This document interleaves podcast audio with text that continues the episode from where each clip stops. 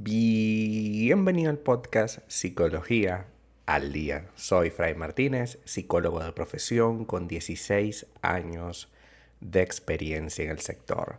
Como pudiste ver en el título de este episodio, hoy vamos a hablar un poco acerca de qué hacer cuando tu pareja te hace sentir mal.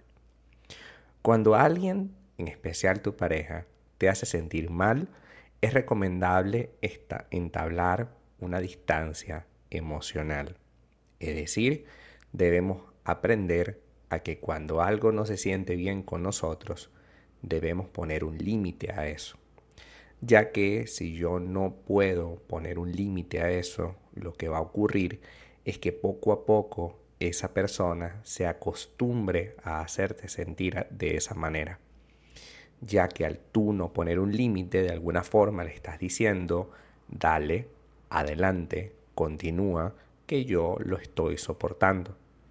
Cuando tú le dices a esa persona con la que convives a diario, dale, continúa, que yo lo estoy soportando, en algún punto esa persona también se acostumbra a dar ese tipo de trato.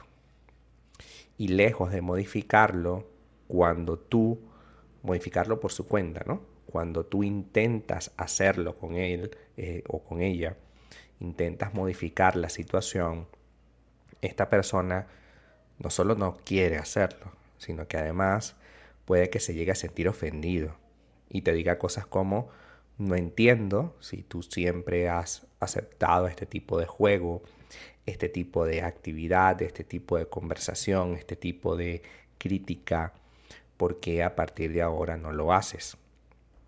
Evidentemente, ese es el principal problema, que cuando alguien nos hace sentir mal, nosotros no ponemos un límite. Entonces hoy vamos a dar algunos pasos iniciales para que esto sea más efectivo. Como ya expliqué al principio, cuando tú te sientes mal por algo que dice tu pareja cuando lo que dice tu pareja te hace sentir culpable o incómodo, a ver, más allá de la culpa, responsabilidad que podamos tener, si constantemente te hacen sentir mal por ello o mal por las cosas, debemos evaluar si realmente vale la pena eh, escuchar eso tal cual o debemos entablar una distancia emocional. Si una persona te hace sentir mal, es importante pararse a reconocer por qué te lo produce. Existe una tendencia a negar los sentimientos desagradables para evitar conflictos mayores. Es decir, yo trato en lo posible de no poner un límite porque siento que si lo hago, esta persona se puede molestar más y la situación puede ser aún peor. Sin embargo, si yo no es preferible que yo ponga una distancia emocional con ello, que yo ponga un límite a esos comentarios o acciones que me hacen sentir incómodo, poner un límite en el momento que aparecen, a dejarlas pasar y como te expliqué, que la persona se acostumbra. Cuando nosotros entablamos la distancia emocional, podemos aprender a sentir qué emoción identificamos y qué conductas específicamente nos están produciendo ese malestar.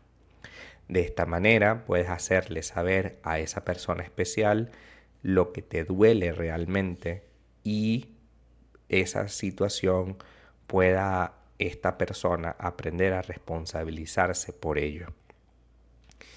Es importante que más allá de poner un límite, de poner una pared, busquemos también eh, contención emocional de esa persona. Que esa persona, que tu pareja pueda aprender que eso no te está gustando y que además de eso tú te sientes incómoda por la situación. Y quisieras que fuese el trato distinto al que te está ofreciendo hoy. Al ofrecerte un trato distinto tú vas a poder tener algo concreto y clave con que disfrutar de la relación. Ya que una persona a la que se le pone límites, pero no se le pide apoyo, contención emocional, se siente como un rechazo. Y evidentemente no queremos que nuestra pareja se sienta rechazada. A veces es difícil saber por qué esa persona te hace sentir mal o inferior. Por ello, ante la situación, ante la presencia de esa sensación, es importantísimo que te comuniques efectiva y rápidamente con esa persona y expreses todo tu malestar, al menos lo más relevante que te ocurrió con la acción o con las palabras. Ya que a veces una acción, por ejemplo, una forma de agarrarte, una forma de tocarte, una forma de traerte, pueden ser perjudiciales. La forma, solo la forma. Por lo tanto, es importante que eso se hable y se comunique de manera fluida, ya que si yo contengo esa comunicación, no estoy permitiendo que esa situación pueda llevarse a otro nivel y tarde o temprano eso va a desatar una sensación incómoda que como no la hablé, se va arraigando en las tendencias de nuestra pareja. Hay una vieja frase dentro de la psicología que dice, las personas llegan hasta donde yo lo permito.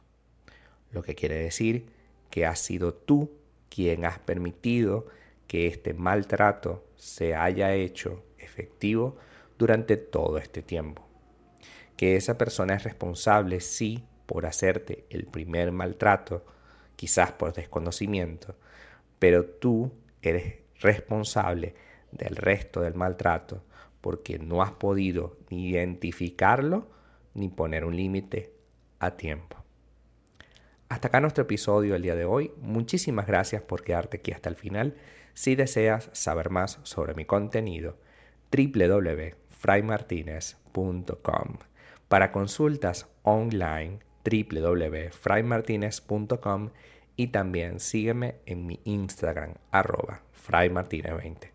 Muchísimas gracias y hasta el próximo episodio.